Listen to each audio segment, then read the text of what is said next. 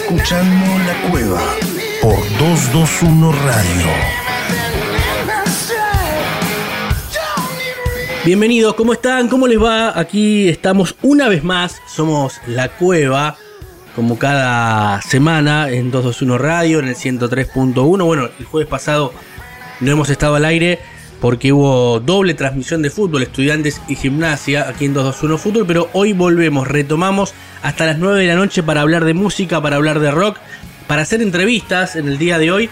Nos va a visitar en la cueva Miki Rodríguez, bajista histórico y fundador de Los Piojos, hoy con su proyecto solista el próximo sábado va a estar tocando aquí en la ciudad de La Plata en el Teatro René Favaloro y obviamente antes pasa por aquí, por la cueva en un lujo que nos damos entrevistando a uno de los grandes músicos de la historia del rock argentino, una de las bandas más convocantes de la historia como han sido los Piojos. Además, como siempre, plantel completo hoy, ¿eh? Axel Velázquez con su sección, el doctor Fernando Garay y también Santiago Patiño para llevarles todo lo de la cueva hasta las 9 de la noche. Comenzamos rápidamente porque hoy es 22 de septiembre, siempre arrancamos con las efemérides, han pasado cosas en el mundo de la música, las presentamos y te las cuento.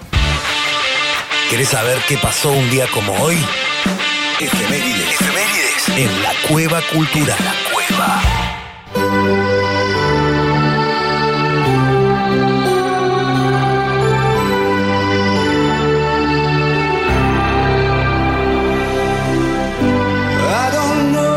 22 de septiembre de 1951, ahí suena esta canción de fondo.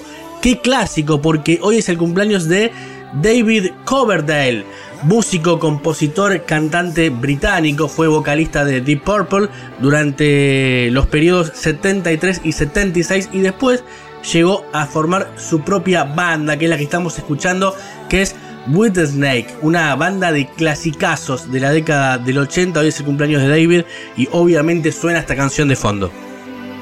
Un 22 de septiembre de 1958 también nacía Joan Jett, vocalista de Blackheart y su éxito obviamente I Love Rock and Roll que fue número uno durante mucho tiempo, una de las figuras femeninas más importantes del rock que además ocupa el puesto 87 entre los 100 mejores guitarristas de la historia. 22 de septiembre de 1992 se publica el disco debut de Blind Melon, orientado hacia el rock de los años 70. Hasta la fecha, ese disco vendió 15 millones de copias en todo el mundo. Y un 22 de septiembre de 2011, tras más de 30 años de carrera, la banda R.E.M. REM anuncia su separación. Entendían que no podían ofrecer nada más que habían llegado ya a su techo, una banda que fue fundamental en la creación y el desarrollo del género del rock alternativo. Hasta acá las efemérides del día de hoy. Nosotros ya rápidamente nos metemos en la sección, como siempre, de Axel Velázquez desde México. Pero para cerrar las efemérides, festejamos el cumpleaños de Joan Jett con su clasicazo I Love Rock and Roll. Lo escuchamos aquí hasta las 9. Entrevista a Miki Rodríguez y mucho más.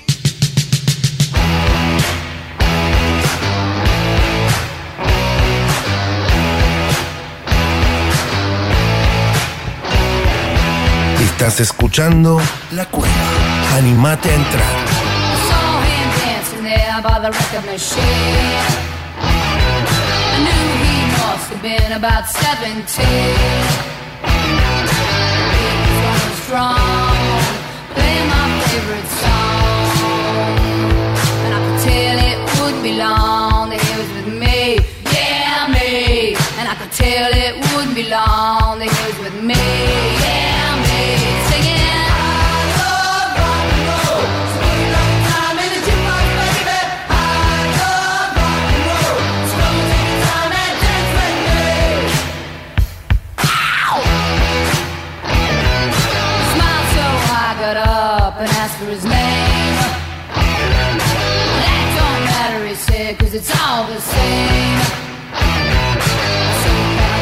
Home where we can be alone?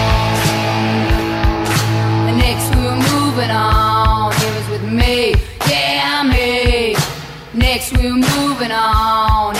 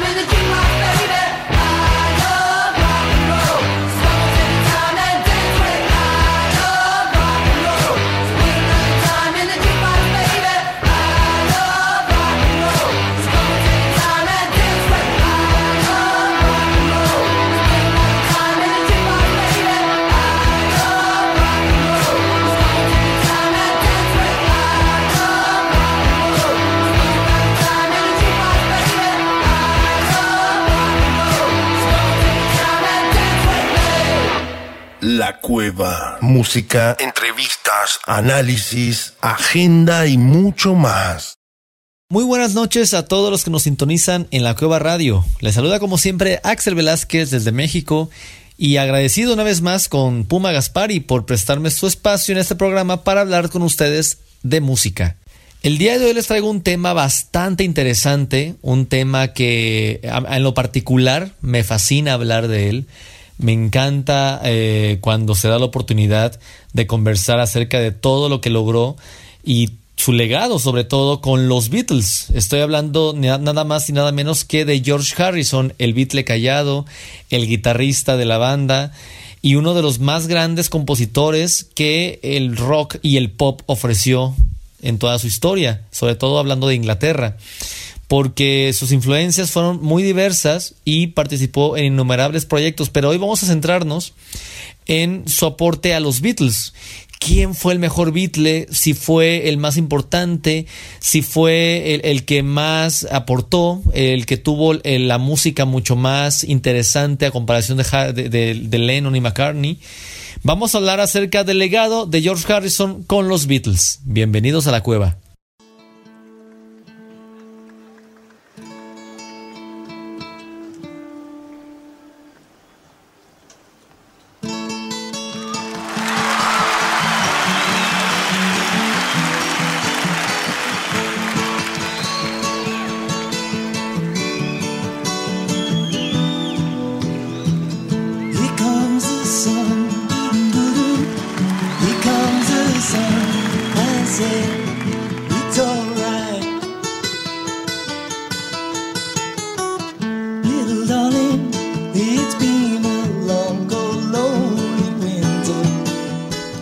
Hablar de los Beatles a día de hoy en pleno 2022 nos quedamos muy cortos.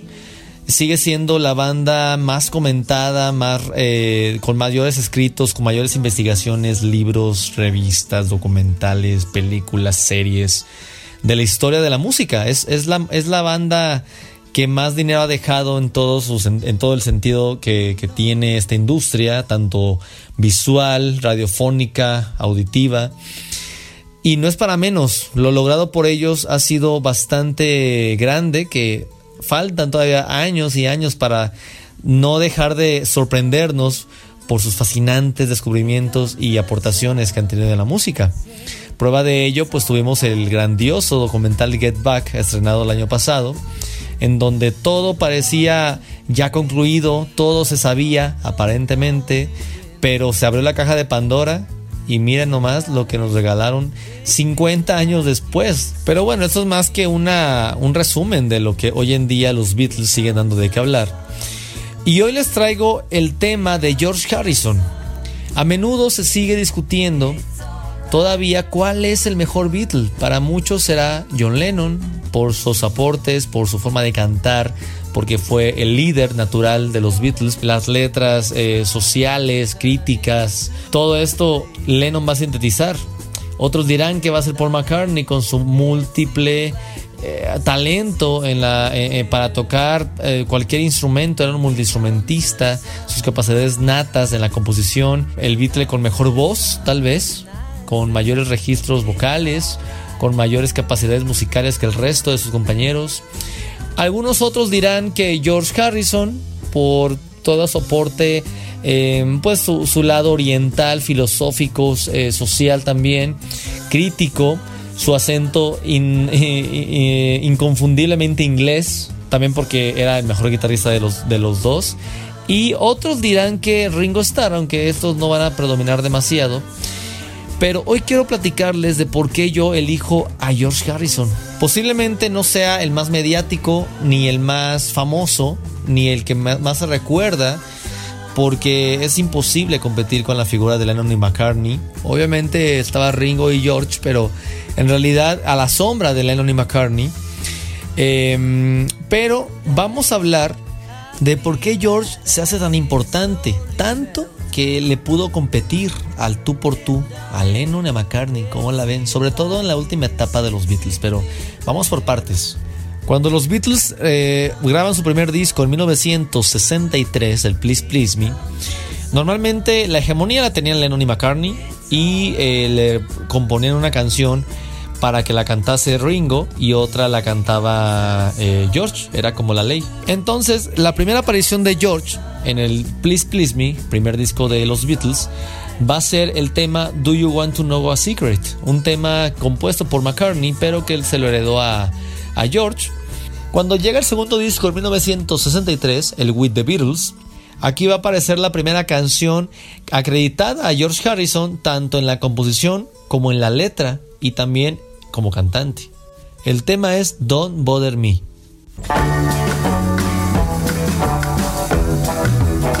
Since she's been gone, I want no one to talk to me. It's not the same, but I'm to blame. It's plain to see. So go away, leave me alone, don't bother me. I can't believe that she would leave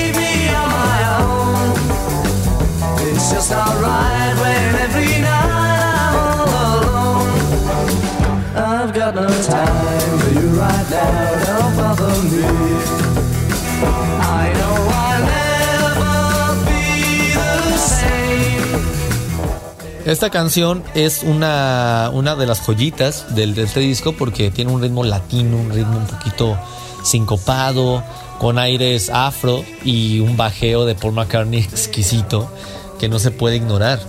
Le continúa el disco A Hard Day's Night, después Beatles for Sale, en donde la última canción, eh, Everybody Wants to Be My Baby, que es eh, un cover de Carl Perkins, va a ser eh, a cargo de, George Harrison, quien va a aportar las voces. Y eh, luego continuamos con una de sus primeras obras maestras, desde mi punto de vista, el primer paso realmente a una madurez musical va a ser con Help. Y aquí nos va a protagonizar el bellísimo tema I Need You. You don't realize how much I need you. Love you all the time and never leave you.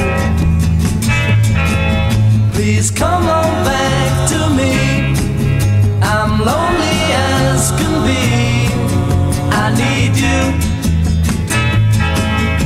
Hasta entonces tenemos una primera etapa de los Beatles que es básicamente eso, la Beatlemanía, el furor, la radio, las chicas. Los Beatles eh, hasta ese momento del 63 al 65 conocieron todo, todo lograron en esta época, lograron hacer películas, incursionaron en el cine, eh, tenían todo tipo de merchandising, las pelucas, los, los muñequitos, las playeras, la mercadotecnia, además de los discos y sus grandes ventas y los conciertos, ni se diga, hicieron que ellos tuviesen cero necesidad de cambiar un sonido, que por esa vía habían logrado lo que habían logrado. ¿Qué artista va a tener la necesidad de cambiar su sonido o cambiar su, su dirección artística por, em, por buscar nuevas formas y expectativas de superación, de ser mejores, de ofrecer cosas nuevas, cuando lo único que tienes es éxito, dinero y fama? Bueno, los Beatles van a ser uno de ellos. Sorprendentemente, Bob Dylan los va a cuestionar en el 64 y les va a dar un par de cachetadas a cada Beatle diciéndoles, a ver, pónganse truchas porque en el mundo están pasando cosas y los tiempos están cambiando y blowing the wind. Entonces, toda esta visión folk y de protesta contracultural que Bob Dylan tenía lo va a transmitir hacia los Beatles y va a tener una gran influencia sobre todo en John Lennon Pero aparte del cuestionamiento de, de- de Bob Dylan, lo que va a pasar es que lo- los va a sumergir en la psicodelia con las drogas, sobre todo con lo que es el cannabis. Y en, la, en pleno auge del rock psicodélico, pues empiezan los Beatles a hacer cosas muy interesantes. Pero hay que hablar qué pasa también aparte de Bob Dylan. Y es que resulta que después del Shea Stadium, el concierto legendario en 1965, se dan cuenta que ya no tiene ningún tipo de sentido hacer conciertos. Entonces se van a encerrar en el estudio de grabación. Su último concierto lo van a ofrecer en 1966 en San Francisco. Y van a empezar a hacer obras de una magnitud, de un calibre que nadie había visto y que ni siquiera ellos sabían que podían ser capaces de hacer. A partir de aquí comienza la etapa verdadera de los Beatles. Todo lo que viene antes es muy importante, pero la etapa artística fuerte, madura, increíble, irrepetible de los Beatles va a ser a partir del Robot Soul. En el 1965, a finales de ese año, para Navidad, van a sacar este disco en donde la van a romper. Y aquí George Harrison se va a empapar de la psicodelia y sobre todo de los ritmos eh, orientales de la música hindú. Se va a hacer pacifista, va a volcar su alma y sus pensamientos hacia la India y es aquí donde el peso de George va a estar cada vez más y más y más presente. Entonces, entre las cosas que va a hacer es incursionar instrumentación hindú en canciones pop de los Beatles. Y la primera que va a demostrarlo va a ser Norwegian Woods, los bosques noruegos que se encuentran en la segunda pista del Robert Soul.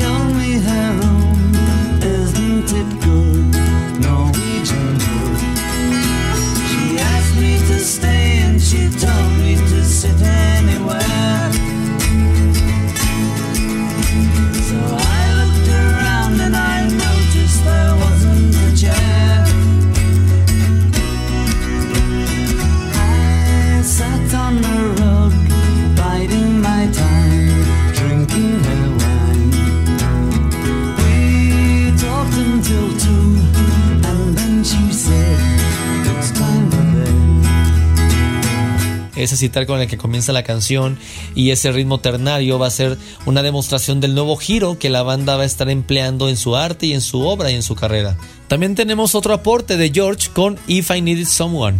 Y de esta manera comienza la supremacía de Harrison, no sin antes, y hablando de la etapa de Robert Soul, hay un tema en el que, bueno, ya vimos Norwegian Woods, ¿no? En el que incorpora el citar.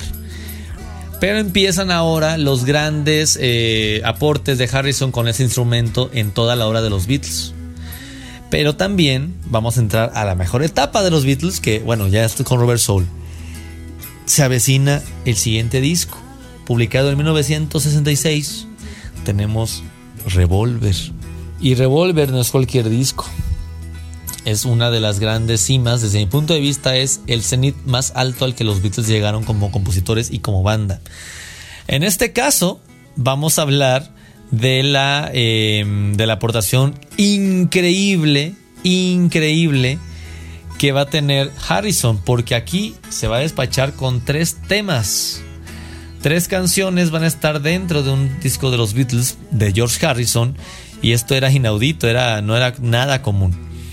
El primero es Taxman. Let me tell you how it will be. There's one for you, 19 for me. Cause I'm the tax man. Yeah,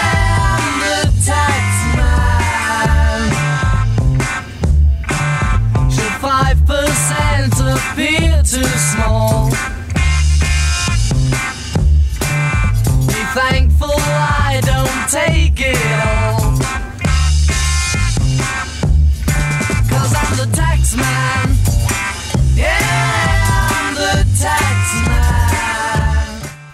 le sigue la grandiosa Love You Too, en donde demostramos toda la capacidad con el citar que Harrison tenía. Que por cierto, él estudió con Ravi Shankar, que es el papá de Nora Jones, y vamos a escuchar un poco de su destreza en el instrumento.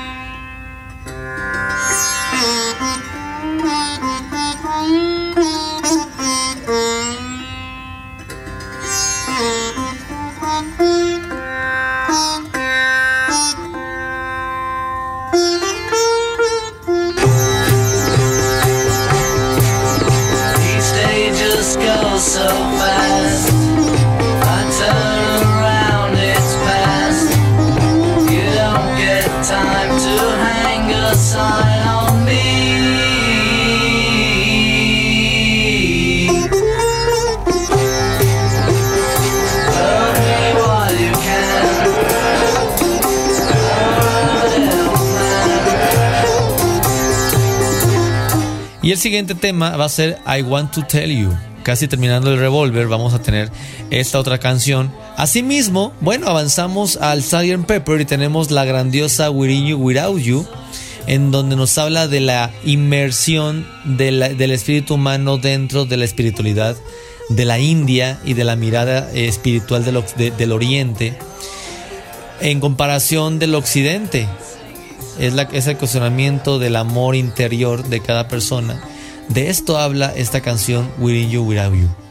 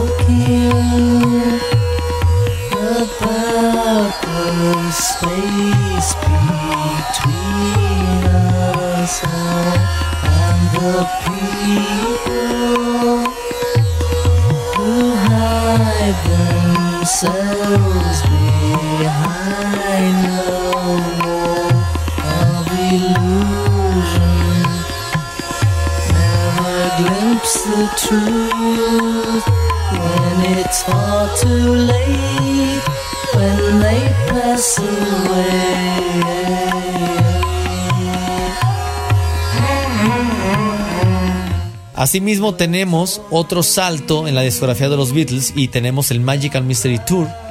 Y uno de los temas más psicodélicos de toda la discografía Beatle va a ser Blue Jay Way, un tema de George Harrison también.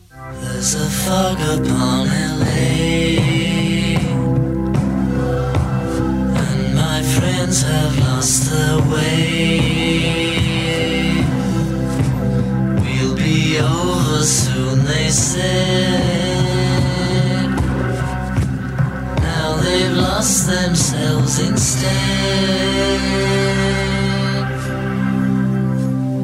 Please don't be long.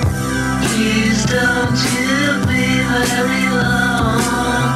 Please don't be long. Asleep.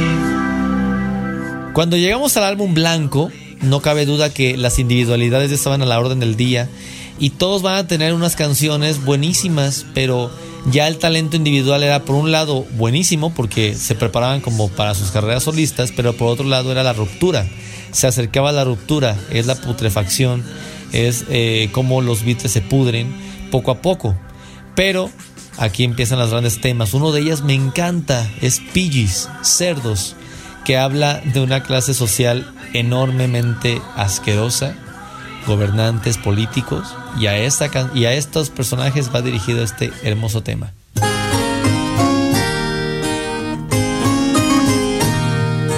Have piggies in the dirt? And for all the little piggies always getting worse. Always having dirt to play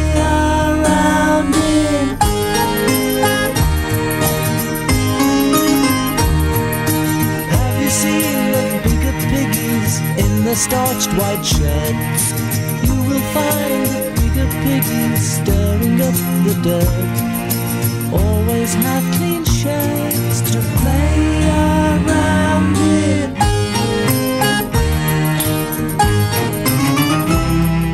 Cuando llegamos al último disco de los Beatles, y no es el Get Back, sino el Abbey Road, y aquí Harrison se va a despachar con sus canciones más famosas, yo creo, hasta la fecha. Una va a ser Here Comes the Sun.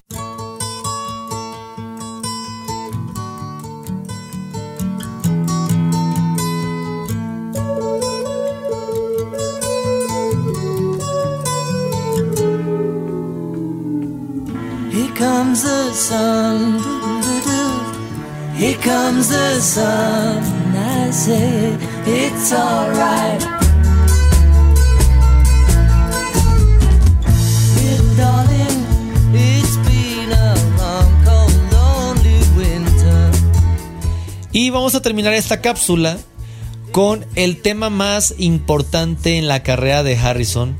Harrison tenía un tema al que no tenía nombre todavía. No le hacen mucho caso ni, John Lennon ni Paul McCartney, aunque ya estaba haciendo grandes aportes.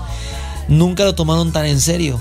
Cuando de pronto él tenía una canción, que es esta, Something, se la muestra al ingeniero de audio y él queda alucinado. Cuando al día siguiente se lo presenta a McCartney y a Lennon, todos la van a amar y van a trabajar en ella como si fuera una canción de ellos mismos. Y Harrison, por unos instantes, se va a convertir en el director y señor y amo de los Beatles, tanto que hasta a, a- a Paul McCartney le va a decir cómo tocar las líneas de bajo en la canción. De ese tamaño es el aporte de Harrison. Para mí se me hace el más original, el que tuvo mayores aportes, el que se desmarcó fácilmente de los demás. Toda esta mirada hacia el oriente que a tan, que tanta falta le hacía al occidente, Harrison la va a traer. El concierto a Bangl- a Bangladesh también, el primer concierto benéfico de la historia. Y lastimosamente nos va a dejar en el 2001. Pero su legado está ahí. Espero que hayan disfrutado muchísimo esta cápsula, que a mí me encantó. Porque hablo de mi Beatle favorito y sobre todo de un, Beatle que, que siempre da de qué hablar. Así que espero lo hayan disfrutado y nos vamos a quedar con Something. Quédense en la, en la programación de la Cueva Radio. Mi nombre es Axel Velázquez y nos vemos en la próxima. Muchas gracias.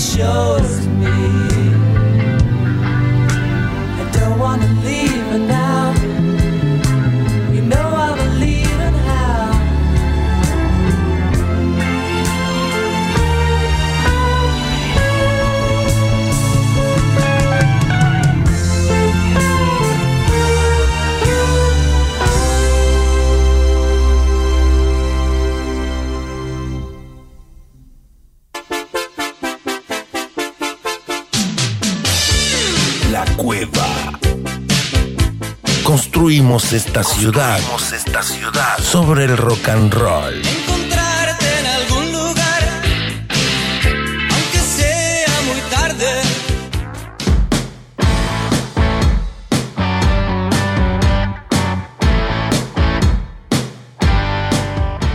Segundo bloque, aquí en la cueva, como siempre, hasta las 9 de la noche para hablar de música, para hablar de rock. Lo tenemos del otro lado al doctor Fernando Garay. Fer, ¿cómo estás? Bien, acá un poquito resfriado, espero no estornudar en el medio de la columna, lo único. Bueno, hay que, hay que cuidarse, ¿eh? que cambios de clima. Ya, ya estamos en primavera, ya somos primavera, por suerte. Sí, falta la placa de crónica ahí, con la cuenta regresiva y... Claro, ya- ahora para el verano. llegamos. Ahora cuenta regresiva al verano. Pero esto de un grado a la mañana y 20 a la tarde no, no, no le está haciendo bien a mi, a mi aparato respiratorio. No, no ayuda, no ayuda para nada. Tampoco las, es la época de las alergias, pero bueno, ¿qué va a ser? Es lo que tenemos. Bueno, y como siempre te, te traigo música, te traigo discos. En este caso, bueno, nuevamente una pérdida en nuestro Sí. rock nacional, en nuestro rock argentino. Se nos fue Horacio Eduardo Cantero Hernández, más conocido como Marciano Cantero. Marciano Cantero, exactamente. Tan querido Marciano, eh, un amigo aquí de la cueva, eh, lo, lo hemos hecho para la revista, ha salido el año pasado al aire una gran nota en el programa durante la pandemia. Siempre que fue requerido nos respondía enseguida, la verdad que, que una, una gran persona, sobre todo, además de, de un gran músico, ¿no? Exactamente, el 8, precisamente, exactamente, de septiembre se nos iba con jóvenes 62 años, Sí. Marciano, y lo que vos decís, ¿no? Despedido por redes y, y- y en muchos lugares de Latinoamérica. Claro. Y muchos artistas y muchos músicos con palabras de, de cariño, ¿no? De afecto y de tristeza, de, despidiendo a Marciano que, que nos dejó. Había tenido ahí una complicacioncita este, renal que, bueno, se complicó, se complicó y, bueno, terminó eh, dejándonos. Pero como decíamos, con Palo Pandolfo, con Willy Crook, eh, ¿qué es la ventaja que tienen los músicos y en este caso los artistas? Nos queda la música. Total, totalmente, totalmente lo vamos a recordar desde el lado de la música, que es lo que gustaba. Él eh, en una de las notas nos decía que nació para hacer música y la verdad que es increíble recordarlo este, desde este lugar a Marciano que, que venía a hacer una gira eh, por Estados Unidos donde nos había anunciado en su momento que le iba a hacer eh, y volvió muy cansado de ese viaje bueno y esta complicación eh, de salud que, que- surgió que lamentablemente no, no pudo salir pero un músico que no solamente aquí en Argentina, que explotó muchísimo en Latinoamérica, uno habla de los, los enanitos verdes y te remitís obviamente a la década del 90, ¿no? Fines de los 80, los 90, donde fue el furor aquí en Argentina, pero durante todo este tiempo, afuera, los reconocieron mucho más que acá adentro nosotros. Bueno, mira, ahora vamos a hacer un repaso bien detallado por lo que fue la carrera de Marciano Cantero con los Enanitos Verdes, porque eh, su, su nombre y su figura es indisoluble de la banda, la Claro. cual formó parte durante toda su vida como bajista, como cantante, como frontman, como compositor. Y bueno, tal cual lo que decís, ¿no? Ellos se forman, eh, los Enanitos Verdes, en el 79, en Claro. la provincia de Mendoza. Y ahí tenemos un primer dato.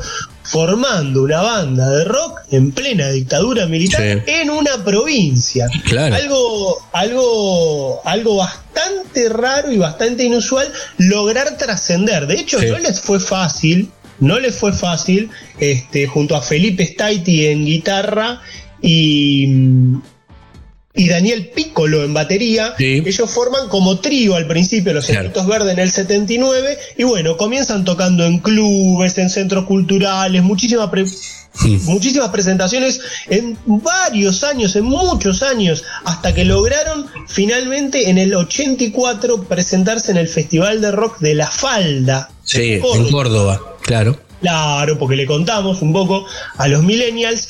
Córdoba siempre tuvo esta Siempre. cuestión, claro, esta cuestión del rock, ¿no? Ahora es el Cosquín Rock, pero en la década del 80 se Era en la falda. Claro. Festival. Era un festival donde iba, iba Charlie García, Calamaro, iba el Flaco Espineta, o sea, no, no era un festival chiquitito, todos No, iban ahí. no, no. Las primeras figuras del rock argentino eh, se trasladaban hacia la falda para lo que era el- es la cita anual del rock. Claro. Y en la edición del año 84 resultan elegidos por la crítica y por, lo, por el público como el grupo revelación de, ese- Claro. de esa edición, Los Enanitos Verdes. Y ahí ellos tienen un primer escaloncito para lograr sacar recién su primer disco que va a salir con el mismo nombre, Enanitos Verdes, Sí. en el 84, producido por Leo Sujatovich, Claro, y cuyo y eso y estos van a tener ellos disco a disco, hits. Van Sí. a ir metiendo hits disco a disco. En ese sale Aún sigo cantando con, con David Lebón Claro. en, en la viola, ¿no? Bueno, ahí este mm, después empieza la etapa que podemos decir súper exitosa. El segundo disco ya es Contrarreloj. Me acuerdo perfectamente porque me compré, y acá voy a develar Mirá. un poco la edad, me compré Claro. el cassette mirá vos. reloj el cassette de los enanitos porque estaba absolutamente fanatizado con uno de los hits que era La Muralla Verde. Claro, un hitazo, un hitazo. Hitazo, hitazo que, que estaba totalmente loco con ese tema. Y bueno, Marciano contó un poco, un poco la historia, cuenta que, que ellos habían conseguido que Piero, el famoso cantautor Piero, los contrate como banda, como banda soporte, para una gira que tenía que hacer él. Y cuenta Marciano que bueno, la primera parte eran los asientos y la segunda parte del micro eran colchones tirados. Sí. Entonces ahí se podían dormir una siestita y, y estaba la guitarra de Piero, Marciano se la pide prestada ¿Mm? y comienza a balbucear lo que después es la muralla verde. Dice que tenía como un Walkman, que era lo que se utilizaba en la época para escuchar cassettes Claro. eh, eh, y grabar audio. Entonces deja ahí un poco, un poquito de la melodía y un poquito de la letra de lo que es la muralla verde, que luego. En el 86, cuando sale el segundo disco de los de los enanitos, va a ser uno, uno de, de los hits. Pero es un, Claro. es un, es un disco Sí. eh, plagado de hits. Eh, ese eh, traía, por ejemplo, La Muralla Verde. Sí, Después te diga, cada vez que digo adiós. sí, también temazo. Cada vez que digo adiós, la gente pensaba que le hablaba una novia. Marciano después contó que, que a, la, a la madre se lo decía. A la madre. A la, a- a la mamá se lo, Sí, se lo exacto. estaba cantando. Eh, simulacro de tensión. Otro, Sí. otro, otro roquito. Solo dame otra oportunidad. Terri- terrible. Otro, Terrible. otro, otro hitazo. Y tus viejas cartas También, Es, claro. eh, u- tu vieja carta que Marciano contó, la, la historia es buenísima. Dice que él estaba saliendo con una chica eh, de nombre Viviana. Sí, Y bueno, como, como- como esta cuestión, lo que estabas diciendo vos, ¿no? Comienzan a tener eh, mucho, mucho éxito eh, girando, eh, pero también fuera de la Argentina, ¿no? En lo que es, en lo que es Latinoamérica. Entonces la, la relación un poco se tuvo que, que cortar, pero como, Sí. como que no se pelearon, ¿viste? Cortaron Claro. porque, porque él tenía que, que- que viajar. Eh, pero la cuestión es que 32 años después Mm. se volvió a, a que todo lo que cuenta en la letra es verdad, Claro, gran parte, y que 32 años después se vuelve a encontrar con la chica y que vuelven a restablecer la relación y que en el 2018 se terminan casando. Claro, exacto. Nos contó esa historia en la entrevista. Por Facebook la encontró. Se encontraron por Facebook, mensaje de Facebook. Fíjate lo que las cartas pasaron a ser redes sociales. Y era la novia de la adolescencia de él. Claro, de Mendoza. Tremenda, tremenda historia, tremenda historia. Ese disco realmente Contrarreloj es icónico de ya grabaron, grababan con CBS, lo que después se, se Sí. transformó en la Sony, y ya, viste, pero a nivel de hitazo que los catapultó a, a Latinoamérica y quizás eh, podemos decir que junto con Soda Stereo Mm. Y Miguel Mateo Sass Sí. una de las bandas, o quizás la banda que más éxito tuvo fuera de la Argentina. Fuera, en México, vivió Fuera Argentina. 15 años vivió en México, Marciano creo que tiene la- tenía la doble nacionalidad.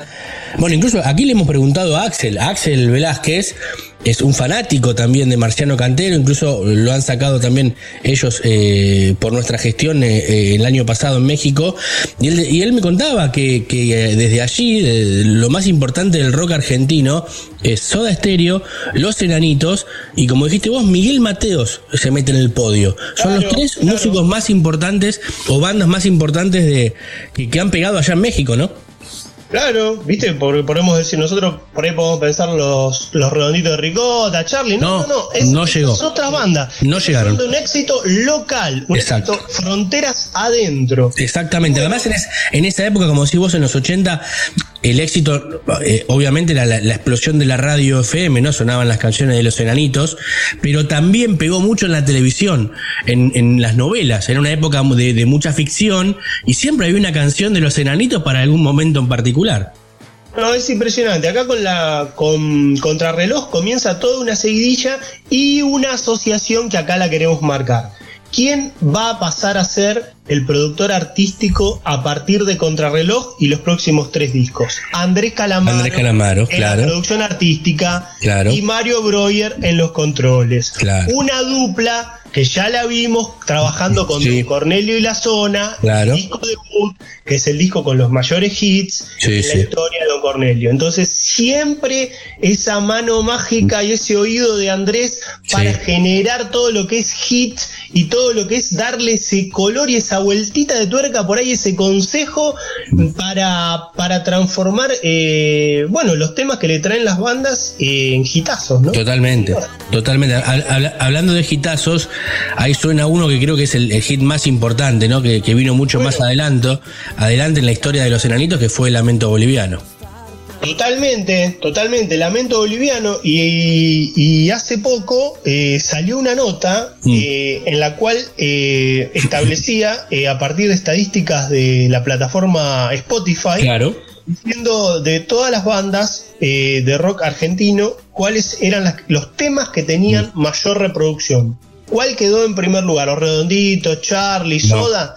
Lamento Boliviano de los Enanitos. Exacto. 400 millones de reproducciones Una locura. en Spotify. Una locura. Eh, de, de este tiempo, desde el día de que fallece Marciano hasta ahora, se sumaron 3 millones y pico más de reproducciones de esa canción solamente.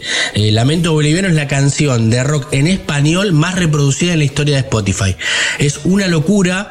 Es una locura para que se den una idea eh, de música ligera, que es una de las canciones más emblemáticas también de Soda Stereo, tiene 200 millones de reproducciones, o sea, la mitad, la mitad. Eh, Flaca de Andrés Calamaro también 200 millones. Es una locura lo que ha conseguido el Lamento Boliviano, que lo tenía previo a la, a la muerte de Marciano Cantero, y obviamente ahora se fue masificando cada vez más. Sí, y Lamento Boliviano eh, está en unos discos ahí posteriores, en el séptimo, en Big Sí. Bang, eh, y tiene una historia muy, muy curiosa el tema, porque no es un tema de los Enanitos Verdes como Claro. composición, Claro. sino que es de una banda amiga, también de Mendoza, Mendocino, se sí. llamaba Alcohol Etílico, Claro. con el cual ellos compartían algunos integrantes. El tecladista, Sí. eh, que uno de los primeros guitarristas de, la- de las primeras épocas de los enanitos formó parte de esa. Entonces, cuando estaban seleccionando el repertorio y realmente a la persona, que no tenemos el dato del grupo, que dijo, ¿por qué no hacemos lamento boliviano de los alcohol etílicos? Ese, Sí. ese, ese es como, Claro. viste, como, como el que marcó los seis números del Kini vacante. Claro, no, y la mano, la mano que le dieron después también, económica, ¿no? En todo lo que vino y que sigue viniendo, no olvidate. Pero por eso, pero por eso te lo digo, Terrible, eh, terrible. semejante hit en, en- en- en- en la historia de, de- de lo que es la música, ¿entendés? Sí. Y, pero por- porque tenés que decir, No, no, sí. ¿por qué no hacemos un cover de estos chicos que, que son una banda importante dentro de la provincia? Sí, pero sí, que sí, no sí. es un hit que estás haciendo, un, hagamos, ¿por qué no hacemos un tema de Charlie? ¿O por qué no Claro. hacemos un tema de, de los redonditos? No, total- totalmente. Tremenda, tremenda Qué la historia de, de- de Lamento Boliviano. Bueno, tercer disco, Habitaciones Extrañas, y siguen los hits, y siguen cayendo hits. Te viene un tren, Uh, terrible. Te viene un Terrible, tren por el resto. por el resto. Sí. Y acá sí hicieron un cover, El extraño de pelo largo, una mític- un mítico Sí. tema de los orígenes del rock nacional, Claro. de un grupo que se llamaba La Joven Guardia, La joven guardia, claro. con Roque Narvaja, en la versión de ellos. Y, y nuevamente, ¿quién en la producción artística? Andrés Calamaro. Coros y teclados, Andrés Claro. Calamaro.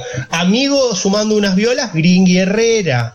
Para Sí. darle todo ese colorcito. Y en, e- en esa época intercambiaban. Andrés toca el piano en una de las canciones también, hace los coros. Y Marciano también en los discos solistas de Calamaro aparecía también como colaborador. Como que ya empezaban a mezclarse también, ¿viste?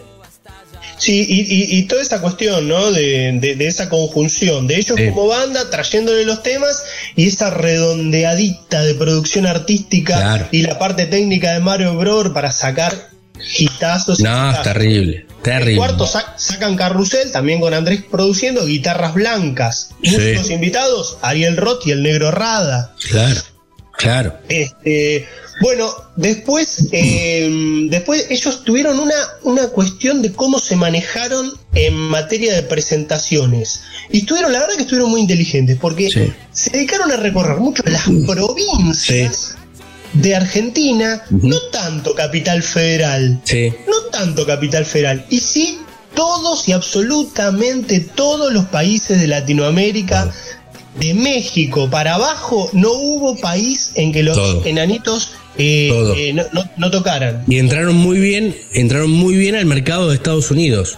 Muy bien entraron al mercado de Estados Unidos. Porque incluso en esta gira de la que venía, habían hecho 18, 19 fechas en Estados Unidos, en lugares un poco más chicos, pero uno ve las imágenes y, y llenaban en todos lados. Era increíble. Sí, incluso recuerdo a, a Marciano comentando que llegaron a tocar y llenar el Hollywood Bowl Claro. de, de Los Ángeles, donde, donde tocaron los Beatles, Totalmente. el Hollywood Bowl y el Radio City de Nueva York. Nada, una O locura. sea, una locura. Y, y según este Ma- Marciano con, con lleno en, en ambas salas. Bueno, otra anécdota, mirá, mirá esta anécdota que me acuerdo. Cuenta que Marciano, que tenían un, un recital, bueno, lo que decís vos, la, la popularidad en México, en Sí. Monterrey, Sí. eh, ellos no cerraban, cerraba Carlos Santana Ah, ese festival. Dice Marciano que están tocando la muralla verde y que en determinado momento él gira con el bajo y se va a tocar el monitor, ¿viste? El tema de lo- Sí. del, del retorno, ¿sí?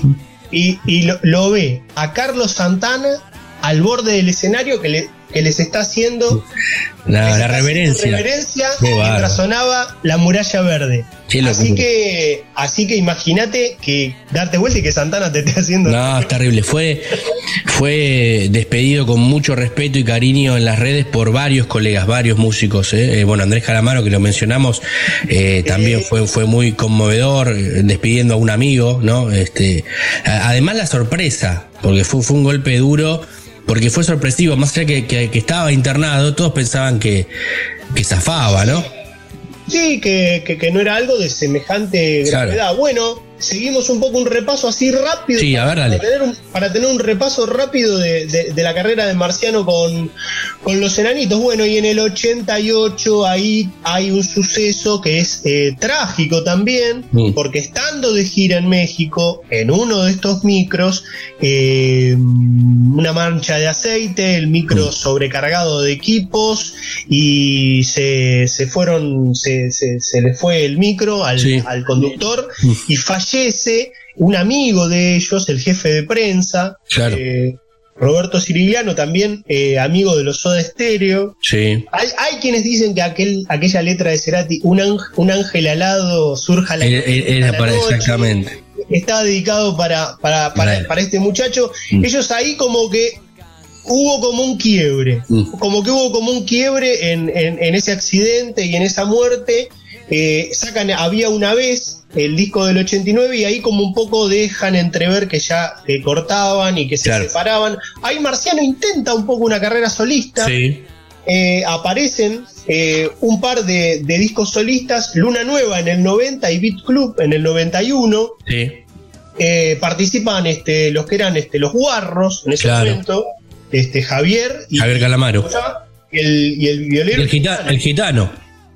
y el gitano, ¿viste? Claro. Eh, pero después, eh, siempre estaba, ¿no? La, la- la cuestión y, y salen con el, con el igual que ayer, Claro. la vuelta de los enanitos, la vuelta de los enanitos, la vuelta de Calamaro como productor y la vuelta de los hits. Y Claro. acá cuál, cuál meten amigos. Amigos. Amigos que, hay que decirlo, fue la banda sonora de todos los videos de viajes todo. de egresados. De todos viajes de egresados. De la década del 90 de todos. Y de precie. 2000. que se precie tiene que haber sido musicalizado Eh. con amigos, si no, no fue viaje de Totalmente. El abrazo final en la fiesta de egresados con, con Llanto. amigos sonando de fondo. Llorando. Todo- llanto. Todo llanto, no nos vemos más, mentira, ¿viste? Lo, lo que uno pensaba, ¿no? Pero es increíble, es increíble. Y te vendían el VHS, lo cual Claro. delata nuevamente La edad, la, la- la- la edad. digamos, La edad ¿no? que tenemos. Amigos, súper hitazo. terrible. eh, y bueno, al año siguiente, Big Bang, donde ya estuvimos diciendo, Mm. con el mega hit de la historia de los enanitos. en Es lamentable. Una carrera plagada de hits. Plagada, Plagada. plagada de hits, muchos discos en vivo también que suenan muy bien, que tienen estos hits, porque además la banda sonaba muy bien en vivo, los temas sonaban muy bien en vivo y es maravilloso poder apreciar esta, Bueno. esta historia de, de Marciano y de los enanitos, ¿no? Para cerrar, A resumiendo, 14 discos de estudio con los enanitos, Sí. 4 discos en vivo, 2 discos solistas, y bueno, el recuerdo, lo que decimos siempre, quedan los discos, quedan Total. los hits, quedan la música, toda la discografía para repasarla, y luego abrieron el camino, y hoy podemos decir que la escena mendocina ha sacado más bandas, usted señáleme, señálemelo, eh, mi amigo Invencible, Pasado Verde, Sí. este, Cachitas Club, o sea, la escena mendocina de rock tiene y quizás un poco se debe a que los enanitos allá por el 79 comenzaron a, Sí. a- a agitar la, la cosa, ¿no? Totalmente, totalmente, y abrieron el camino que junto, como decíamos, Soda Stereo, eh, Miguel Mateos, a todo lo que es el, rock argentino en Latinoamérica. Y eso es algo maravilloso y esencial. Fer, la verdad que, bueno, no nos gustaba, no nos gusta hacer este tipo de, de columnas porque estamos recordando a alguien que no está, pero lo importante es que viven las canciones, viven la música y es con lo que nos quedamos siempre, con, con esta historia de, de Marciano Cantero y sus enanitos verdes. Exacto, y nos vamos con la muralla verde y nos quedamos haciendo como hacía Carlos Santana al Claro lado del sí. escenario, haciéndole reverencia. Totalmente, Fer, hasta el próximo jueves. Abrazo grande. Dale, abrazo.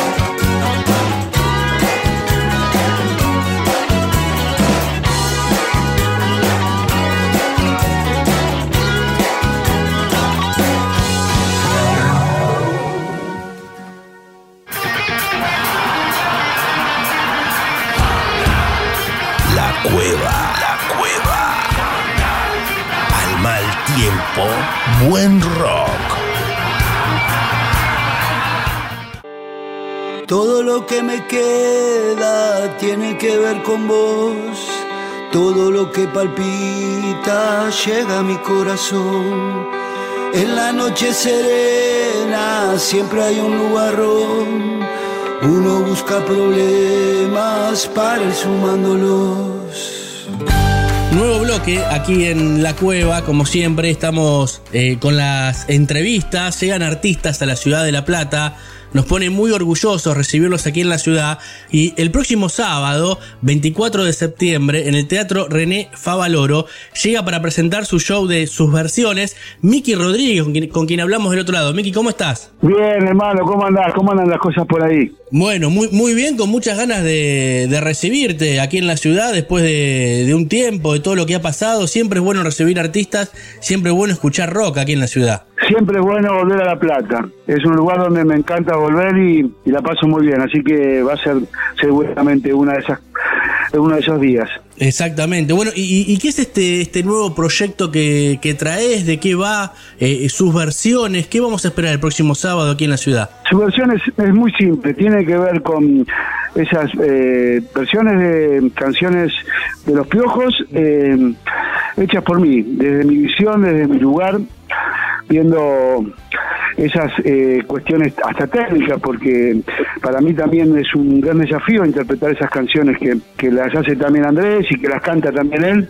Digo, empezar a cantarlas y tocarlas y, y- buscarle eh, condimentos y cosas que, que se acercan un poco a mi a mis intenciones, así que es un desafío que me encanta hacerlo. Claro, y, y- y qué show esperamos en cuanto al contacto con la gente, ¿no? Después de todo lo que pasó, eh, que ya es recontra sabido, ¿no? Pero qué bueno que ya estén girando, que ya sea todo normal, ¿no? De, de lo, lo que hemos vivido y no poder estar en contacto con la gente, que ya ahora parece tan lejos, pero fue hace tan poquito también, ¿no? Sí, sí, claro, sí, fue fue fue grave. La verdad que a uno ahora ya, después que, que ha pasado, lo, lo, lo pone un poco más leve, pero fue fue un bajón. Bueno, a partir también de eso fue también un, un empezar como también a, a revisar toda esa historia y a, y a dar y a darme cuenta también que la historia estaba bien viva no solamente por, por porque escuchaba las canciones y las sentía en el presente, sino por también las conexiones de, de miles de pibes hablando de eso y de contando de sus experiencias con tatuajes o canciones o historias a partir de las canciones. Así que ese tiempo de estar guardado también sirvió un poco para poder meterse en las canciones y empezar a generar esta idea de las subversiones. Claro, fue, fue como reconectarse con, con el pasado para salir ahora, ¿no? Pensar en este presente este, y este desafío que, como decís vos, que, es hacer temas que, que en realidad los tocaste toda la vida, ¿no? Pero ahora los haces vos. Exacto. Y por otro lado también tengo una, una ventaja o un privilegio de que tienen una actualidad enorme aún las canciones. Eh, y entonces eso de alguna manera me, me hace sentir bien en el presente y con toda una con toda una, una carga de canciones que, que son del pasado pero que hoy eh, suenan presentes. Es verdad, es cierto eso. Y te pregunto, por ahí te, te meto en un compromiso, pero o, o no tenés la, la respuesta, pero ¿tenés una canción favorita de este repertorio de los piojos o, o tal vez un podio, las mejores tres, las que más te, te gustan tocar en este momento? Y es muy difícil, es muy difícil. Es muy difícil. Si me pongo así rápido con la memoria, eh, tiro, pero son parte de un, de un montón de canciones que, que, que qué sé yo, que, que, que les tengo cariño, que me emociona hacerlas, que me emociona escucharlas. Son muchas, porque también es, eh, en este trabajo de empezar como a revisar la historia eh, y, y que a veces está bueno porque uno tiene el privilegio de tener el documento, que es el- son los discos.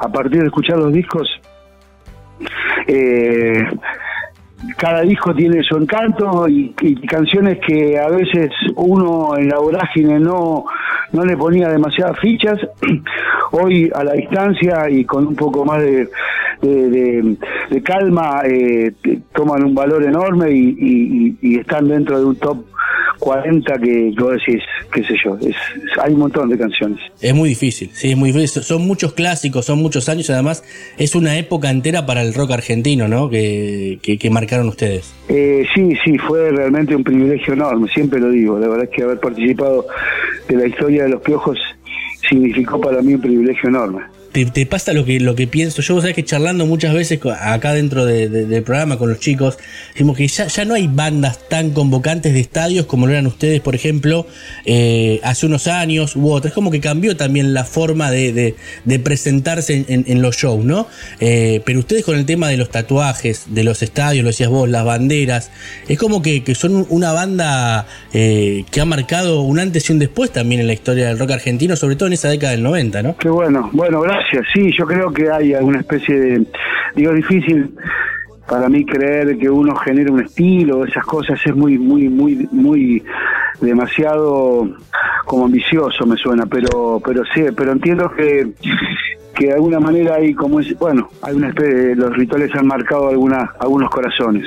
Por supuesto que los, nuestros fueron los, los primeros. Claro, es verdad, es cierto, es cierto eso. Y fue, te, te pregunto ya con el tiempo, ¿no? Decís, ahora tenés el tiempo, lo, has tenido durante la pandemia y fuiste hacia atrás en esta discografía de los piojos y ahora ya las son canciones obviamente propias y las reversionás vos, ¿no? Pero eh, en su momento y ya con el tiempo pasado, ya con el diario del lunes, como se suele decir habitualmente, eh, ¿fue duro el final de los piojos para vos? No, la verdad es que no, fue bastante consensuado.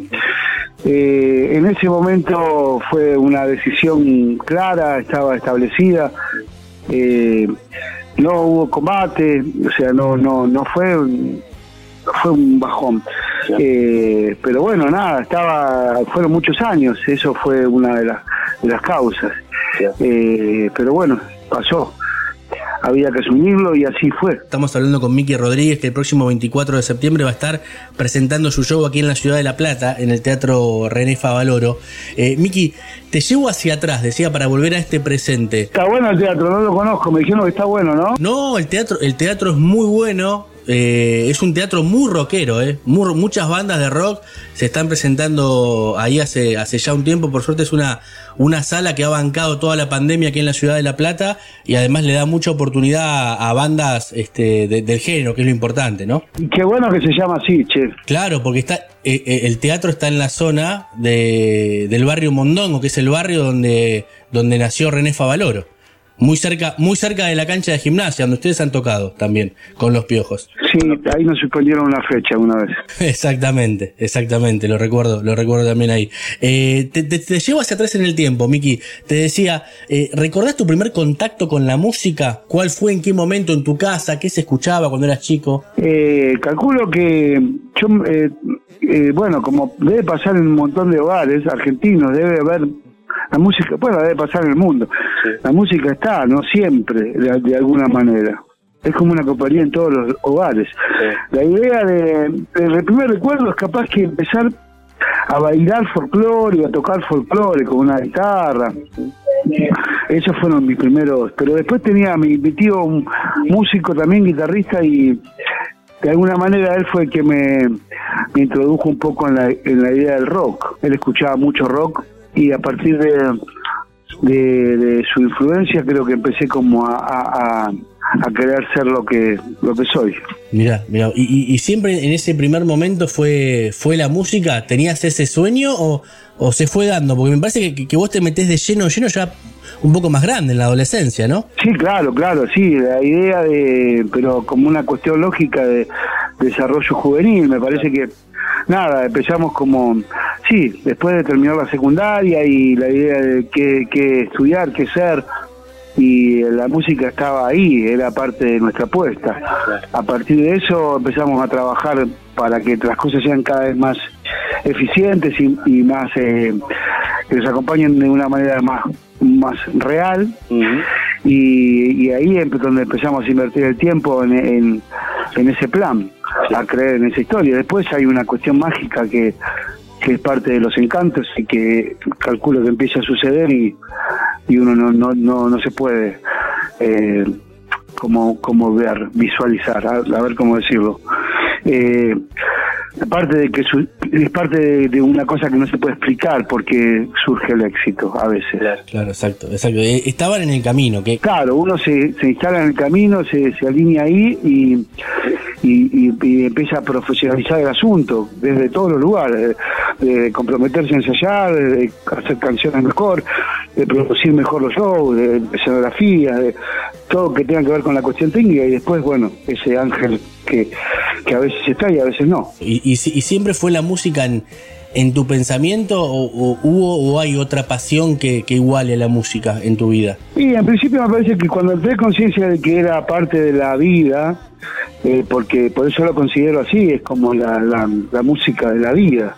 La música es lo que la vida tiene eh, en sí mismo. Pero sé yo, el fútbol, el fútbol me gustaba mucho jugar fútbol.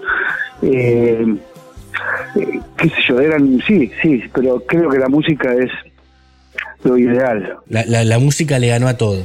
Sí, sí, sin duda. Sin duda, sin duda. Y, y te, te traigo un poco a este presente. ¿Sos de escuchar eh, bandas actuales? ¿Cómo ves el rock argentino en la actualidad? Porque cambió mucho a lo que era hace unos años también, ¿no? Cambió la industria, cambió la forma de escuchar, cambió muchísimo. Sí, sí, claro.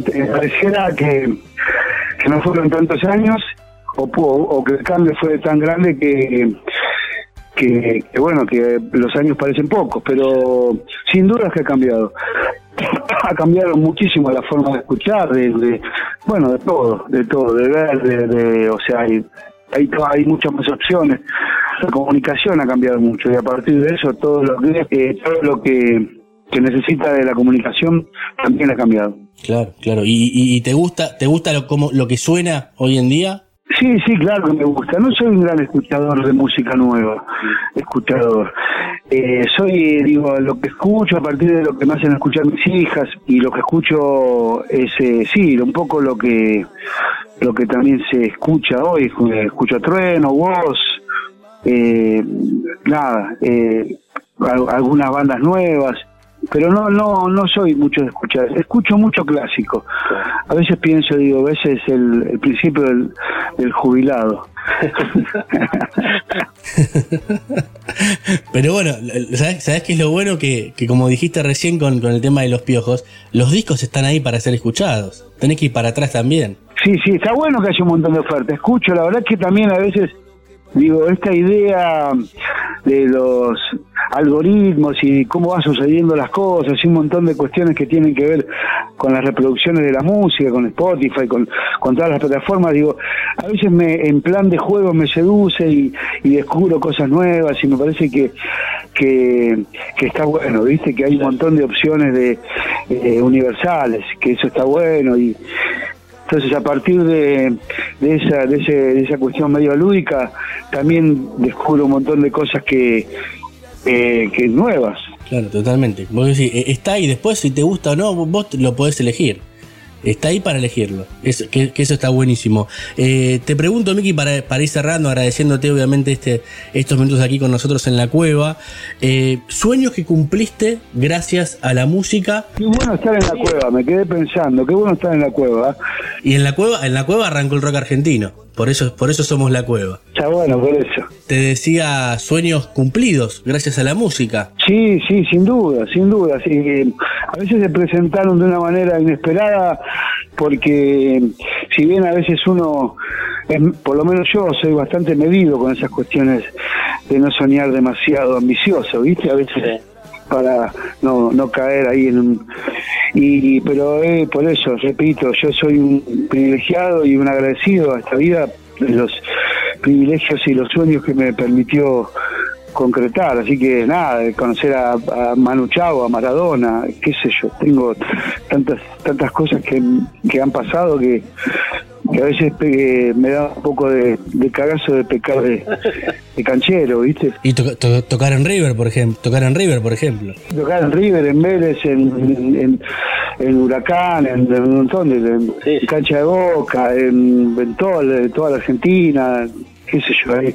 Por eso digo, eh, eh, soy un agradecido enorme a toda la historia. Mira vos, mira vos, Miki. La verdad, este, un gustazo. Hace rato queríamos charlar contigo y obviamente esta, esta oportunidad se da porque el sábado vamos a estar ahí presentes en el Teatro René Favaloro y viendo este gran show de, de sus versiones. Eh, imagino, el proyecto de acá a final de año es, tocar. Ahora, esta gira que se viene por Buenos Aires, tocar y, y 2023, a ver si, si, si arrancás con otras canciones o seguís con esto, ¿no? Sí, arranco con otras canciones en el mismo formato porque tengo nada, me quedaron un montón de cosas medio eh, eh, todavía ahí para seguir trabajando porque eso, la obra es, es inmensa, es, es eh, emotiva, así que también tengo trabajo para el año que viene y feliz de estar en la carretera de vuelta. Feliz de ahí. Te esperamos el próximo sábado, Miki. La verdad, un, un gustazo sábado 24 en el René Favaloro. Siempre para cerrar, le pedimos al entrevistado que haga el cierre musical. Con la canción que quieras, con esa nos vamos y obviamente te esperamos acá en la ciudad de La Plata. Dale.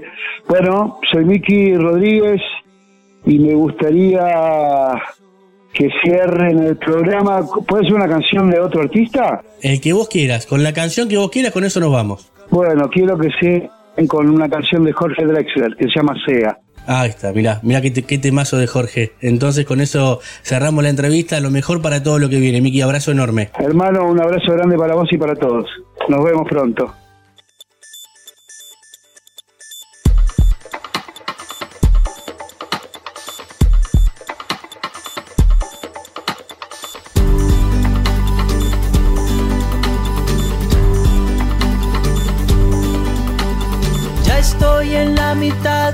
Esta carretera.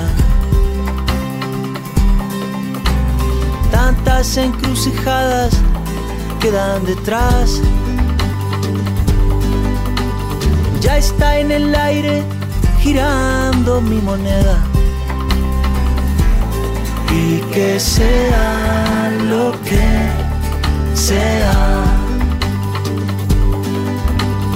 todos los altibajos de la marea,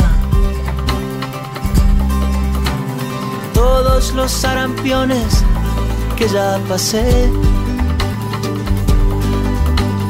Yo llevo tu sonrisa como bandera y que sea lo que sea. lo que tenga que ser, que sea. Y lo que no, por algo será. No creo en la eternidad de las peleas, ni en las recetas de la felicidad. Cuando pasen recibo mis primaveras la suerte esté echada a descansar. Yo miraré tu foto en mi billetera y que sea lo que sea. Y el que quiera creer, que crea. Y el que no, tendrá. Yo suelto mi canción en la ventolera y que la escuche quien la quiera escuchar. Ya está en el aire girando mi moneda. Y que sea lo que sea. Que sea lo que sea. Y que sea lo que sea. Y que sea lo que sea. Ya está en el aire girando. Y que sea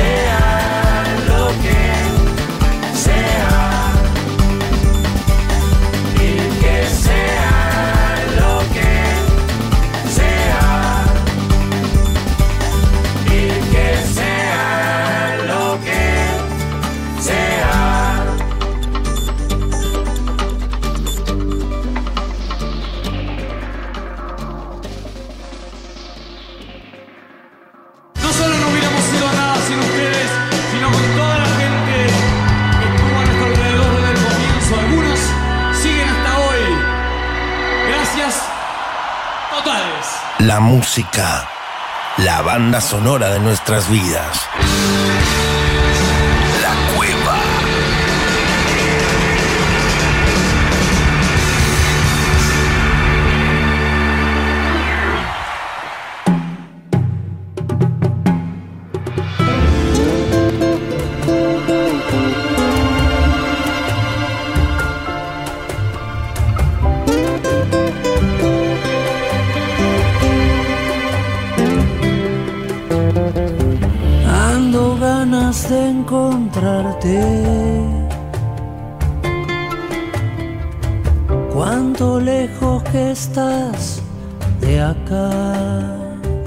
Bloque, seguimos. Venimos de la gran entrevista con eh, Miki Rodríguez, bajista, fundador de Los Piojos, que el próximo 24 de septiembre va a estar aquí tocando sus versiones de los clásicos de Los Piojos, aquí en la ciudad de La Plata, en el Teatro René Favaloro. Y siguen sonando los piojos acá. Hoy tenemos un programa muy para el fanático de los piojos. Y del otro lado está Santiago Patiño que nos va a contar de qué se trata esto. Santi, ¿cómo estás? Puma querido, buenas noches para vos, para todos los oyentes. Llegó el jueves y llegó el momento de nueva data, nueva información. Y en este programa bien piojero, charlabas, es verdad, con Miki. Sí. Y ahora tenemos una segunda presentación de lo que sería casi los piojos, en realidad, Sirio y los persas. Lo habían hecho el 20 de noviembre del 2020 con el disco Guerras, Sí. viaje en el tiempo, como se le llama, que había sido un disco acústico, tenía algunos temas de, de, de Sirio y los persas, algunas cosas de los piojos, y ahora salió el segundo viaje en el tiempo de la banda, que se llama Sueños, y es nada más y nada menos que un sinfónico, con la Orquesta Filarmónica de Mendoza. Mirá qué bueno. Y, y esta canción que suena de fondo, que es uno de los clásicos, eh, son canciones de los piojos, y alguna también de Ciro, ¿no? Y los persas, reversionadas con esta orquesta. Sí, sí, bueno, el caso, por ejemplo, de, de esta canción Ando Ganas, eh, es un tema, por ejemplo, de los piojos, como decía, Claro. pero el, el disco también tiene, por ejemplo, bueno, tantos temas como de, de justamente de, de Sirio y los persas, verano del 92 también de la época de los piojos, antes y después sí de Ciro y los persas. Mm. Varía mucho el estilo, de, conservan varios elementos de lo que es la banda, pero con el estilo sinfónico. Algo que charlamos siempre en el programa y está bueno para destacar es que le pasaba mucho, por ejemplo, con Cerati y los 14 Sí. episodios sinfónicos, que hay canciones que surgen a partir de una composición sinfónica, a, una- Claro. a partir de una composición de música clásica, con arreglos de cuerdas, de vientos y demás, y hay otras que, al ser algo eh, totalmente rock and rollero, se busca, Claro. digamos, la manera de encontrar ese arreglo, que es lo que hicieron en muchas de estas canciones, aunque en otras, como por ejemplo Canción de Cuna, sí, ya cuenta con algunos violines de estudio, que obviamente a la hora de lanzar el disco Los Piojos terminó siendo descartado, obviamente, y son versiones que no cuentan con esos elementos, pero sí que los utilizaron para la base y la creación. Totalmente, totalmente. Es, es como una fusión, ¿no? Es como que, que se agarran de, de- de todos esos instrumentos que son típicos de una orquesta, ¿no? Que, que no suelen estar en una banda de rock, digamos. Pero qué lindo Sí. que suena, ¿no? Lo, lo- lo notábamos con, con los 11 episodios, después los 14 episodios sinfónicos de Cerati. Eh, muchos artistas se han volcado a esto, ya lo venimos hablando, y no solamente acá de Argentina. Ha pasado con grandes bandas de afuera que les gusta meterse en esto, de meterse en una orquesta y sonar dentro, hacer sonar sus canciones, ¿no? Sí, mirá, por ejemplo, hace poco lo hizo Airbag también en Ah. la usina del arte con, con la orquesta, digamos, local. Y en el caso de Sirio y los persas se dio en lo que es el Teatro Independencia, Claro. la ciudad de Mendoza, la provincia de Mendoza, con la Filarmónica y que se grabó en agosto del 2021. Mucho se habló de si hacer un sinfónico es medio eh, una moda. Hay otros que dicen que si sos un músico o una banda consagrada, hacer un sinfónico es algo que no puede faltar. Hay otros que dicen que el sinfónico no es para cualquiera. No. Yo creo que también juega un poco eh, el, el- el querer, digamos, regalar de esto al, al fanático, a la persona que siguió durante tanto tiempo la banda, pero también es un gusto eh, propio del músico. Yo creo que a la larga, por más rock and rolleros que seamos, eh, la, la mayoría, si tenemos una banda y tiene éxito, creo que no habría nada más bello que hacerle los arreglos sinfónicos y tocar una canción que en algún momento coreó todo un River eh, lleno, o sea, Sí. digo, 70.000, 80.000 personas, y ahora con arreglos de, de orquesta. Me parece que sería una, una especie como de, de apogeo, eh, coronación y, y bendición total. Total, además, además cambian las épocas, ¿viste? Porque primero para una banda era el vivo, era el disco en vivo. Después eh, hubo un furor con los unplugged, con los acústicos, que eran todas las bandas tenían su, su unplugged, obviamente de la cadena MTV, muchos los más conocidos, pero la mayoría hacía su, su disquito en formato acústico. Y ahora por el lado del sinfónico, es como que, que- que va variando y va pegando cosas diferentes, ¿no? Sí, sí, es como cuando en los 80, digamos, si vos tocabas en- bares, en pubs, y llegar a cemento ya era, viste, bueno, era algo muy importante. Que, que Omar Chavante te dé, te dé bola, digamos, y te consiga Claro. una fecha para tocar ahí, era mucho. Llegar a obras ya era una especie de, de consagración total, porque de ahí muy pocos después se iban a un, un estadio de fútbol, digamos, Sí. como lo fue, por ejemplo, Soda Stereo, Sí. bueno, Ciro que va a tocar nuevamente en Vélez, bueno, Vélez. tantas otras bandas, por supuesto, nacionales. Pero, Claro. pero no a todos les pasa. No. Y hoy en día que digamos, con el streaming y, y la llegada tan, eh, tan fugaz, digamos, y tan rápida a la gente de, de esta banda, en muchos casos no es fácil, obviamente, viralizarse y ser exitoso. En otros casos sí lo termina siendo más simple y tal vez sí llegan más rápido a, a un estadio o a un lugar muy importante. Sí. Y, y podríamos decir que la coronación hoy, hoy en día es la de hacer un sinfónico, o digamos que cierta, cierta orquesta se adapte y diga, sí, vamos a grabar con estos tipos. Totalmente. Bueno, lo, nos decía recién hace un ratito Miki eh, Rodríguez, que, que- que estuvo en toda la época de, de Los Piojos. Los Piojos fue una de las bandas más convocantes. Fue banda de estadio, que no suele haber muchas hoy en día, como decís. Queda Ciro, Ciro y los persas, obviamente, eh, pero por todo lo que ha arrastrado con los piojos, ¿no? Eh, pero es, es- es- bárbaro todo esto. Y yo creo que pegó muy bien al fanático de los piojos, porque además hay que tener en cuenta algo: que los piojos es una banda ya con más de 30 años. Entonces, los fanáticos de la década del 90, que tenían 20, hoy tienen 50 y ya no ven con malos ojos el sinfónico. Ya lo disfrutan de otra manera, además. Sí, sí, sí, incluso lo que fue en su momento, eh, a ver, muchos fanáticos que de los piojos que decían, sí, vamos eh, a ver esta banda que es Ciro los Persas porque es. Ciro, chau, el Claro. resto no importa.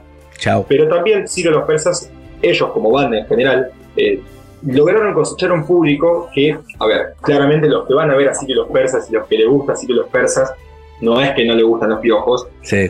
pero digamos se convirtieron en una banda muy respetable al punto de que tengan mucho éxito con sus canciones y que el público vaya a seguir realmente a Ciro y los persas, Claro. además de que toquen eh, al menos 10 temas de los piojos en cada show, o como lo hacen en el Sinfónico acá, mezclando temas de eh, Ciro y los persas Claro. Y, y tema de los piojos. Bueno, Canción de Cuna es uno de los que nombramos, con, con una pequeña eh, niña cantando Sí. ahí que, que hace un poco alusión bueno, a esa canción que es medio de- dedicada a las madres. La verdad que tiene muy lindos arreglos y, y en YouTube también se puede disfrutar eh, los, los videos de algunas canciones que, Claro. que fueron grabadas en el Teatro Independencia de Mendoza y en la plataforma de Flow también está disponible para, para ver, digamos, de manera audiovisual. Hay una especie como de canal para escuchar el audio y se puede ver también los arreglos, una especie de detrás de escena de- de- del show, así que aquellos que cuenten con, con Flow, bueno, es una oportunidad muy, muy linda para disfrutar. Mirá vos, qué bueno eso, qué buen dato ese, ¿no? Porque eh, está bueno que, acompañe también lo visual y no solamente tenerlo eh, a través de, YouTube, sino que el que es usuario de, la plataforma Flow eh, lo puede tranquilamente ver. Bueno, un- uno creo que uno de los de esos videos que está subido, que está posteado, es una de las canciones que, que- que me gustaría escuchar un ratito más de esto, porque nos quedamos con Ando Ganas, después vamos a cerrar con otro clásico de los piojos, pero escuchar un minutito más de otro de los clásicos que está en este disco. Ese disco y que originalmente formó parte de Civilización, Claro. 2007 de, bueno, justamente Los Piojos, que tiene su video en YouTube y es de los que más tienen visitas. Y esto que vamos a escuchar ahora, un pedacito, es Pacífico. A ver.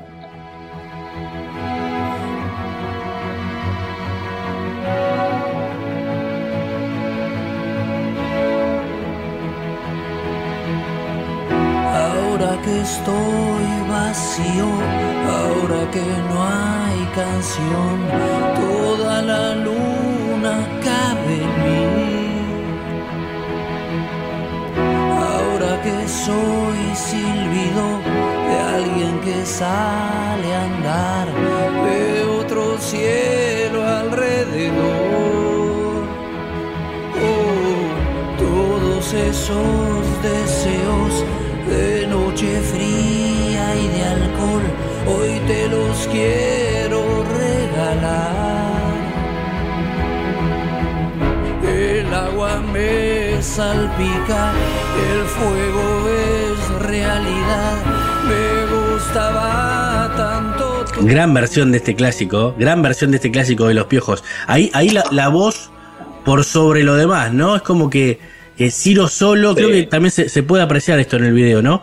Ciro solo, con su voz eh, característica, ¿no? Obviamente, esa voz ro- rockera que lo, lo hemos visto eh, a lo largo de toda su vida, eh, arriba de los escenarios, pero calmando una canción que fue un clásico, eh, una canción que explotó además en la radio. Esta, esta canción sonó, sonó muchísimo en la radio. Mm. Sí, sí. Le da otro toque sinfónico. Mm. Le da otro toque porque vos podés decir, bueno, eh, fuera de este caso, ¿no? Digamos, una canción sigue siendo movida, como se le dice, pero con arreglos orquestales, pero tal vez le das un toque más emotivo. Claro. Eh, o a Exacto. una que era muy movida, muy rock and rollera, la, la bajás y decís, bueno, más lento, ojo con esta versión. Y lo que pasa mucho en los sinfónicos, sobre todo en este, es como si la letra de la canción cobrara más sentido aún Total. y tuviera más importancia, ¿no? Porque hay un pedacito justo cuando arranca que dice, ahora que estoy vacío, ahora que no hay canción, toda la luna cabe en mí. Y bueno, escuchás, viste, clásico de los piojos, eh, cantamos todos, viste, entre amigos, amigas, fiesta, pero lo escuchás en sinfónico y decís, opa, opa, esta letra me está llegando, pero distinto, y pega, ¿eh? esto, Claro. esto está pegando fuerte. Es poesía, toma, toma otra dimensión la letra por sobre la música, por sobre la melodía, ¿no? Y el ritmo. Obviamente en un poco, en una, en el medio de, del frenesí, eh, cantás, pero tal vez no prestás atención como ahora. Por eso decía la, la importancia de la voz y de lo que dice, ¿no? Eh, el, el fraseo que tiene en esta canción, al estilo tango por momentos, un, un fraseo de Ciro que le gusta, muy fanático también del tango, eh, Ciro, eh, pero la verdad que, que- que es bárbaro, es maravilloso. No creo yo, pensando en lo que viene, en estos shows que se vienen en Vélez y esta gira que está haciendo por el interior Ciro y los persas, que cante alguna canción en este formato, más allá que vaya a Mendoza y esté la filarmónica y por ahí pueda hacer alguna canción, pero un show completo en este formato no lo veo. Me parece que es esto queda para el disco y para disfrutarlo desde otro lugar. Sí, sí, en realidad hay que analizar eso, porque justamente esta banda está de gira, como decías, y con una serie de shows que mantienen un formato y un estilo. Distinto es que lancen, como hicieron acá, el disco sinfónico, y ahí sí realicen una serie de shows presentando el material sinfónico. Claro. Eh, Por ejemplo, sin presentar un material nuevo sinfónico, es un poco lo que hizo Pedro Aznar y David Lebón, que están haciendo en varias Sí. partes del país, Claro. e incluso viajando a Paraguay, Chile, Paraguay, eh, había dicho, perdón, Uruguay también, Claro. llevando a toda la orquesta para allá. Y en algunos casos, por ejemplo, convocan a músicos locales. Por ejemplo, fueron a Córdoba y ahí había músicos de orquesta de Córdoba. Fueron a Claro. Mendoza, lo mismo en Mendoza. En Chile tenían orquesta de Valparaíso, si no me equivoco, Mira. y ocurre lo mismo. Pero en este caso yo creo que es más un mimo y decir, bueno, un regalo para el fanático, sobre todo porque esto se grabó en lo que fue el 2021. Claro, Estamos ya en casi octubre del 2022. claro. Bueno, yo creo que es como que entre la grabación y el lanzamiento hay como un bache en el medio en el que se preparó otro estilo de shows. No, totalmente, totalmente. Más allá que, que este disco eh, salió ahora en mayo, hace un par de meses. Salió en todas las plataformas este, también digitales. Este, había, sido grabado en, en- en parte de la pandemia, porque en el 2021 teníamos. Todavía estábamos guardados por momentos. Este, lo cierto que es un, es un discazo. A mí, a mí me encanta todo esto. Me, me gusta cuando juegan, cuando se la juegan. Las bandas también, una banda y un artista con espalda para hacerlo, ¿no? Obviamente creo que para meterse en un sinfónico tenés que tener mínimo un recorrido. No veo el segundo disco de ninguna banda que comience que diga, bueno, voy a hacer un sinfónico. Pero este, me parece que está bueno que, que apuesten a estas cosas. Claro. No, a menos que te dediques a de rock sinfónico. Claro. Ya es todo sinfónico desde, desde arranque. Claro, exacto, exacto, es verdad. es bueno, verdad. para destacar está bueno en este disco eh, de- decir que una de las canciones que se presentan es eh, Carrusel, es una canción nueva Sí, de Ciro y los Persas y en este caso también incluido como sinfónico y vamos a estar a la espera de la tercera entrega de estos viajes en el tiempo porque La primera fue Guerras. Sí. Es el, digamos, el disco sin- eh, sinfónico, perdón, acústico, Acústico. que decíamos. Sueños, Sueños es este sinfónico. Y es una trilogía, o sea que nos está faltando un tercero que estaremos a la espera de cuándo saldrá y que se viene, porque después de acústico, después de sinfónico, no sé, que vendrá Ciro y los persas Tecno, ¿viste? No sé.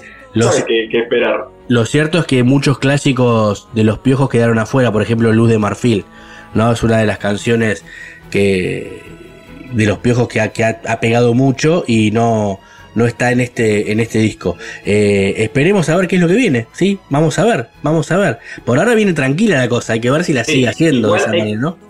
Hay que tener en cuenta también, sí, es cierto eso, pero también justo que nombrabas este tema, hay que tener en cuenta que los temas incluidos en el acústico en guerras no son los mismos que los de Claro. sueños. Es decir, además de que no, son Van no se repiten ni uno. Claro, no se repite. Entonces, puede pasar de que en la trilogía, en la trilogía aparezcan temas que hasta ahora no aparecieron. Claro. Por ejemplo, el que nombraste vos, bueno, entre tantos otros eh, Sí, éxitos de los piojos.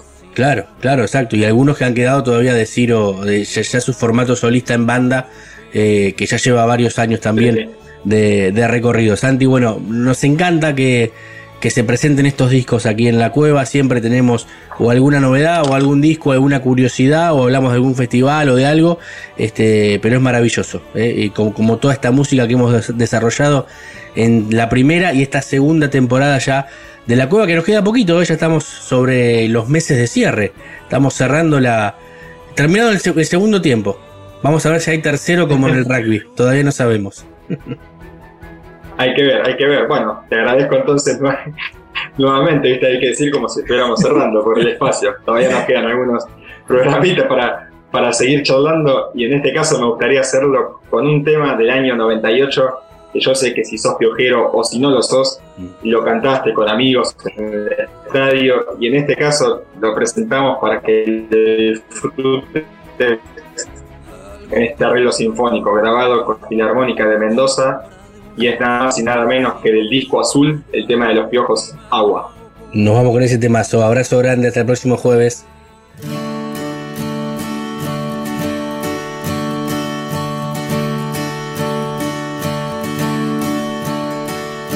Agua, como te deseo, agua, te miro y te quiero, agua,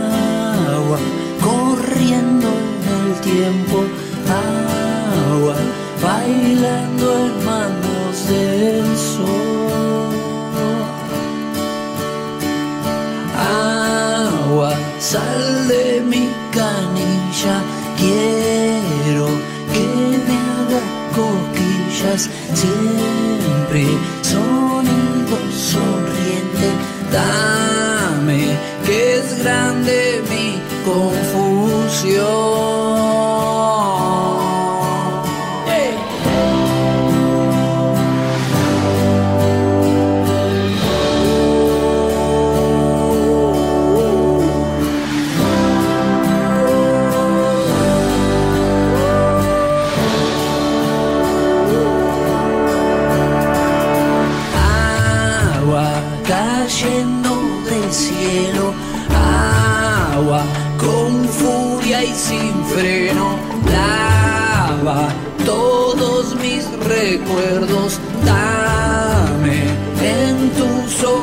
La bendición.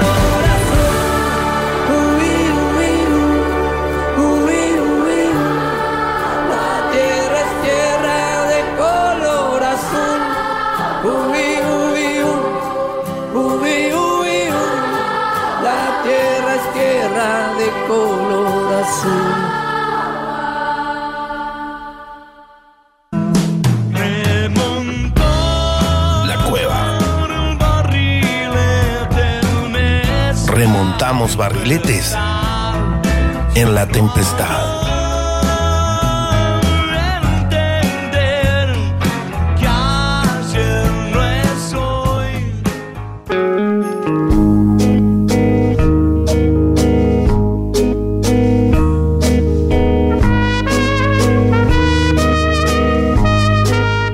Bueno, ahora sí, ¿eh? última parte. Hemos llegado al final, como suena de fondo con esta canción de Enrique Bumburi, que nos acompaña jueves tras jueves. Hemos llegado al final del programa 25 de, de La Cueva.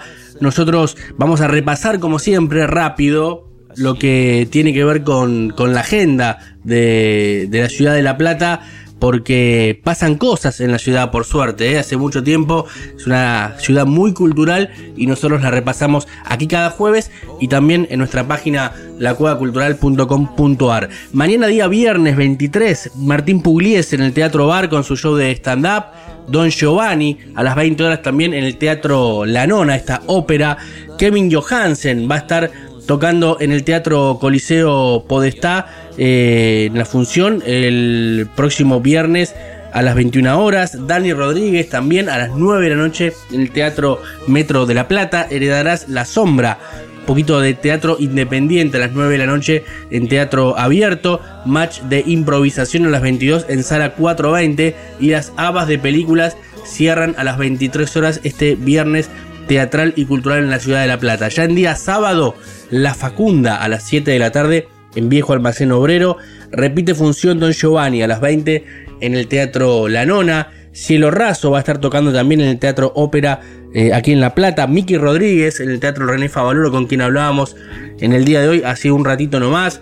Gertrudis, 9 de la noche, esta obra en el Teatro Estudio. Bolero Criollo, 9 de la noche en la sala 420 y Dos Hombres Grises, 21 a 30 en escenario 40 y ya en día domingo para cerrar este fin de semana La Familia del Encanto a las 15 horas este eh, infantil en el Teatro Coliseo Podestá, Cenicienta, otro infantil, eh, 4 de la tarde en el Teatro La Nona, La Arrogancia de la Piedra a las 19 horas en el Teatro Dínamo, El Joker, gran eh, repercusión de esta obra, eh, del Joker de Horacio Rafar a las 20 horas en escenario 40 y Gangster también a las 20 en teatro abierto. Hasta aquí lo que se puede hacer el fin de semana en la ciudad de La Plata y alrededores. Nosotros hemos llegado hasta el final. El próximo jueves, como siempre, a las 19 horas en 221 Radio con más de la cueva. Abrazo grande, chau.